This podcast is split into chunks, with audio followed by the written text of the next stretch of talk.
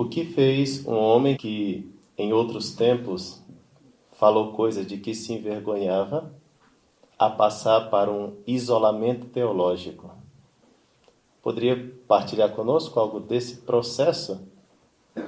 Se há um processo, não sei. Sim.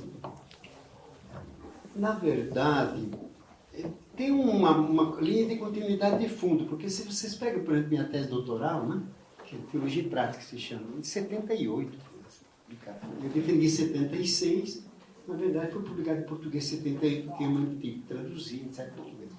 Lá tem, eu já, já coloco no capítulo 2, segunda parte, né, que o principal é a fé, que dá transcendência, que a partir dela tem que enfrentar a questão do pobre, a relação com o marxismo, etc para purificar o marxismo e, ultrapassar o marxismo, porque tem uma dimensão transcendente em seu escatológico. Eu já digo ali em princípio, né? E não retratei.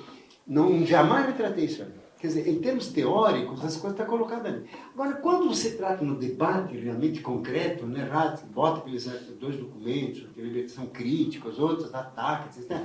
Aí tu cede um pouco em função da conjuntura, né? conjuntura. Então você é por causa da polêmica, da briga polêmica, né? Tu, tu, tu, então tu não mantém aquele rigor teórico, na verdade, tu acaba cedendo. E aí, na verdade, você tem artigos meus que eu ataco realmente o Vaticano. Inclusive, até me arrependo, hoje tenho até vergonha de dizer, tomara que nunca mais republique. Alguns já foram esgotados. Né? Eu tenho um livrinho meu chamado Comunidade Eclesial e Comunidade Política, é um livro muito redutivo, muito miserável, muito respeitoso com a hierarquia, com a doutrina da igreja. Aliás, está esgotado, graças a Deus. Né? Sei, você, eu teria vergonha de, de, de pegar esse livro ali. Então, porque era em cima das conjunturas, então você esquece um pouco os princípios, essa é a verdade. Então, tem aquela reserva, aquela distância, aquela serenidade, aquela altura, eu diria, né? Só, Vitor Inechesse, é do alto que você resolve, né? do alto da fé, do alto da visão divina, aí tu vê a relatividade das coisas, tu mantém a, a verdade e também a relatividade das coisas. Então aí eu cedi realmente várias coisas bestas que eu. Aliás, não posso nem fazer a retratação como Santo Agostinho fez no fim da vida, né? Porque é muita besteira. Santo Agostinho fez uma né? muita coisa besteira. Né? Não vale a pena, seria que jogar no lixo, queima, esqueça, não reproduza mais, né? Inexista, né? Se você pudesse assim detonar de vez. Então, ali geralmente você deu. Mas em termos teóricos, mas depois eu, com o tempo, eu, eu fazia uma, uma chamada epoqué, né? uma, uma essa redução. Eu via que havia uma redução ao, ao imanente, ao político, faltava essa dimensão transcendente, escatológica, dimensão sobrenatural, né? Mas tem que estar bem, mas vamos compreender, é o momento. Tá? Mas, queridos, quando a gente faz economia da verdade, a gente sacrifica a verdade, né? Aí, como disse, é, o sono da verdade produz monstros. É, produz reduções, produz... Por exemplo, o, o, movimento sem terra nasceu da teologia da libertação. O movimento sem terra, tudo. Mas depois, claro, redutivo. Não está bem, mundo, não te esquece. Eu, até me lembro que uma vez um cara disse assim: Clodovis, para que, que tu fala de morto? Vamos falar dos vivos para salvar os vivos. Deixa as árvores do purgatório se existir. Né? Se queimar, se acabar. Meu querido, nós nos preocupamos com os vivos e os mortos, é porque nós achamos que os mortos vivem. Em Deus de outra maneira. Que a vida não é só isso que a gente vive, né? Não, não esquece. Eu dedico nove décimos, era um padre, do meu tempo para o trabalho social. E um décimo para as velhas que querem se confessar. Gente, como é que você considera Deus e a Eucaristia, a transcendência esse nível banalizado, né? inclusive como se fosse o resto do resto. Não, no sentido, eu pacientava um pouco no começo, mas essa é doença infantil, vai passar. Essa é catapora, vai... não passa nada, piora. Encroa aquela pessoa naquela pessoa e, e se fixa naquilo e pronto, cria aquelas horrores, né? Redução e depois violências, maquiavelismo para ganhar a eleição, a gente faz isso, faz aquilo, mente, também engana, né? E, mas, não pode, não pode. A verdade é, você tem que manter a verdade. Claro que você pode dosar, às vezes, porque a pessoa não está madura ainda, né? Mas não pode, não pode ah, ofuscá-la totalmente. A verdade é libertadora, só a verdade salva, né? Dizia o, o, Bolsonaro, né? Salva a candidatura dele. Bom, mas, é, é, mas então, realmente, uma coisa, viu? Eu sempre fui um, desculpe falar de, em biograficamente, né? Acho até besteira. Eu aprendi dos estoicos que a gente não deve falar em eu. Esqueça o eu. Eu não vale a pena. Mas devo falar, porque já que tem um nome, né, Clodovil? É, eu sempre fui muito honesto intelectualmente. Viu?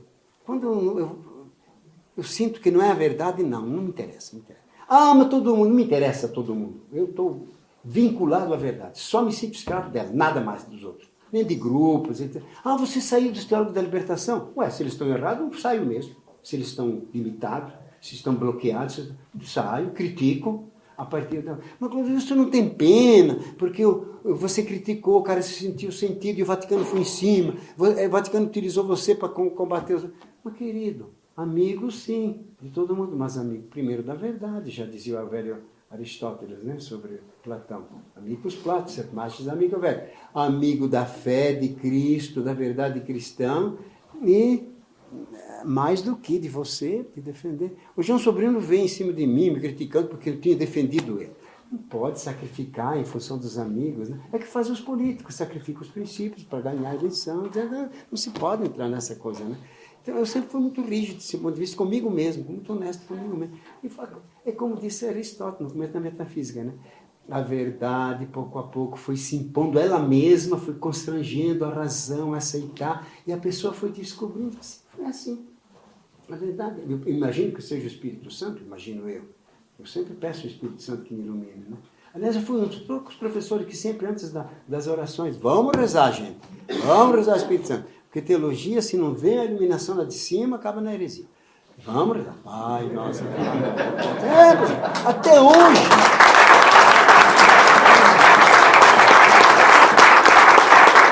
hoje, quando eu não começo, eu não começo a teologia sem uma rezão. E quando estou com crise, como São Tomás Aquino fazia, desço uma capela, enfio a cabeça lá quase dentro do Cristo, dentro do. enfio quase dentro, encosto bem. Para ver se bloqueia aqueles horrores que não consigo descobrir, né? Porque a teologia é a, é a fé que se exprime, se fala. E a fé é um dom, a fé é sobrenatural, porque se teologar vem de Deus, né? É uma graça. Pedro, não foi o carne e o sangue que revelou, foi o Pai. A gente acolhe. Então é uma luz sobrenatural, né? Por isso que São Tomás de Aquino, inclusive, diz a teologia é a marca, é a, é a como é que ele diz? O carimbo da, da, da sabedoria divina na cabeça do, do, do, da inteligência divina infinita na cabeça do homem. É, é uma marca. Então vem de lá. Vem de lá a iluminação. Ou seja, eu não acredito no teólogo que não reza. Não acredito. Ele não aguenta a verdade da fé. Ele não consegue penetrar. A verdade da fé, ela tem que se revelar a você. E, e na oração, e na humildade, e suplicando, e chorando. São Tomás de Aquino, incrível, ele chorava quando não conseguia resolver, pedia a Deus que iluminasse. Eu pergunto assim, tem, teólogo chora para poder entender as coisas de Deus, as luzes de Deus? Qual é o teólogo que chora hoje? Né? Se você consegue chorar, realmente você tem o dom das lágrimas, o dom da sabedoria, e consegue então ser aluno do Espírito Santo, ser instruído pelo Espírito Santo. Ele vai te instruir pela tua humildade. Porque Deus revela aos pequenos, Deus humilde seus segredos, no vida a Cristo. Mateus 11. E Santo Agostinho fala várias vezes: quantos anos, quantas vezes eu chorei para que aquela verdade transcendente à nossa cabeça se revelasse no meu íntimo. Até que Deus me consolou e se revelou em mim. Então, se não tem essa emoção de fundo, você nunca vai perceber a verdade de Deus, né? E Deus me deu essa graça, né, de poder então realmente sentir, né, de dentro e, me abrir a Deus. Né? E vocês perguntam, mas onde é que tu aprendeu? Não aprendeu nada, o Espírito Santo me revelou. Quem que me disse? Quem que me disse? Essas coisas que eu escrevo ali. Não são coisas evidentes, na verdade. São coisas mais evidentes na fé. Mas são tão evidentes que a gente não enxerga, né? Evidências cegantes, né? Ofuscante, é tão claro. Né? Como o ponto do nariz está tão evidente, está perto do olho, mas tu não olha. Você planta em viés. Bem, um pouco assim, desculpe essa confissão, um pouco sem muito pudor.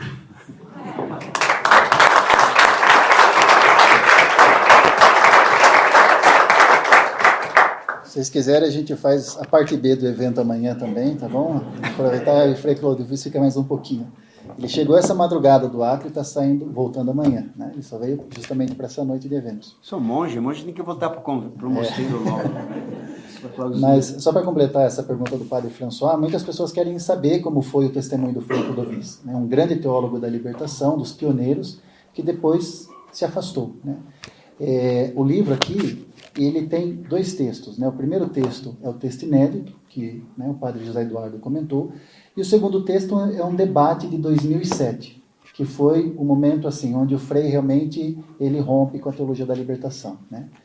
E nesse debate tem um pouco do testemunho dele. Ele escreve em algum momento, e no final do livro tem duas é, entrevistas assim mais informais que também ele comenta um pouco do testemunho dele. Né? Dá para depois vocês é, é, mastigarem um pouquinho lá, tá bom?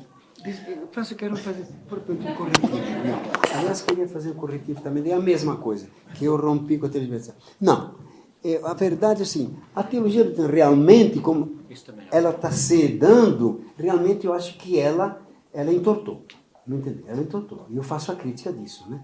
E, de novo, volto à crítica. Mas o propósito, o projeto de uma teologia é necessário, é útil e oportuno, como disse João Paulo II. Né? Ou seja, não uma teologia que seja a totalidade da, da realidade. Ou seja, como enfiar o mar num copo? Impossível. Botar toda a realidade da fé, o céu, os mistérios de Cristo, na libertação do pobre, social. Impossível, porque ela é relativa. Né? Ou seja, para mim a libertação é uma dimensão da fé necessária, intrínseca. É uma, porém, não é o total. Né? Tem muito mais. Tem a libertação da morte, a libertação do pecado, a libertação da angústia, a libertação de tudo, que supera, evidentemente. Né? Ou seja, ela não pode ser uma teologia integral. Não pode. É uma parte da teologia total. Né? Ah, quando escrevi esse livro meu, Teoria do Método, né? que é muito usado, aliás, por ali. Eu sou mais conhecido nesse estudo por causa desse livro, que é manual. Né? Vi a teologia de libertação, inclui um dispositivo, uma dimensão, uma parte, porque a libertação social faz parte da, do, da obrigação do cristão, né? a justiça, né? a paz, o cuidado dos pobres, faz parte. Porém, parte não é o todo. Não é o todo. A parte faz parte. Então, eu, não pode ser integral como eles querem, uma teologia integral. Né? Não pode. É uma parte. É que nem pegar uma parte, que, que, que nem pegar um carro querer andar com dois pneus. É impossível arrasta no chão, tem que ter a totalidade. Né? Então, como parte, ela precisa, inclusive, precisamos dessa teologia, viu? Então, eu não rompi com o projeto, com o propósito. E tem gente que faz isso. Por exemplo, eu dei um exemplo de aula de libertação num vírus incrível. São cegos. Aquela mariologia social é uma mariologia da libertação. Aliás, o título que eu queria dar, Mariologia da Libertação. Eu mandei para os editores, não vende. Libertação não vende mais. Está fora de... É alto hoje em dia. Não compra, você sai, sai perdendo. Bota outro título aí palatável, né? comercialmente palatável. Botei, social. Ah, social passa. Né? Mas, na verdade, é um tratado de Mariologia da Libertação. Porém, eu parto de onde? Maria, Mãe de Deus, Virgem, Imaculada, tudo. Quais são os reflexos, né? as partes, que, as, os, uh, as projeções sociais, né?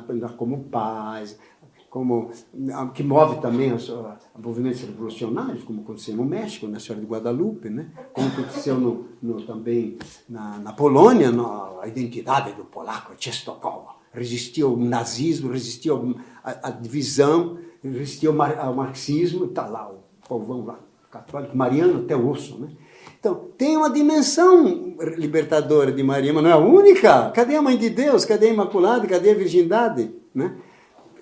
Porém, eles nem viram que aquilo é um tratado de teologia da libertação em chave mariológica.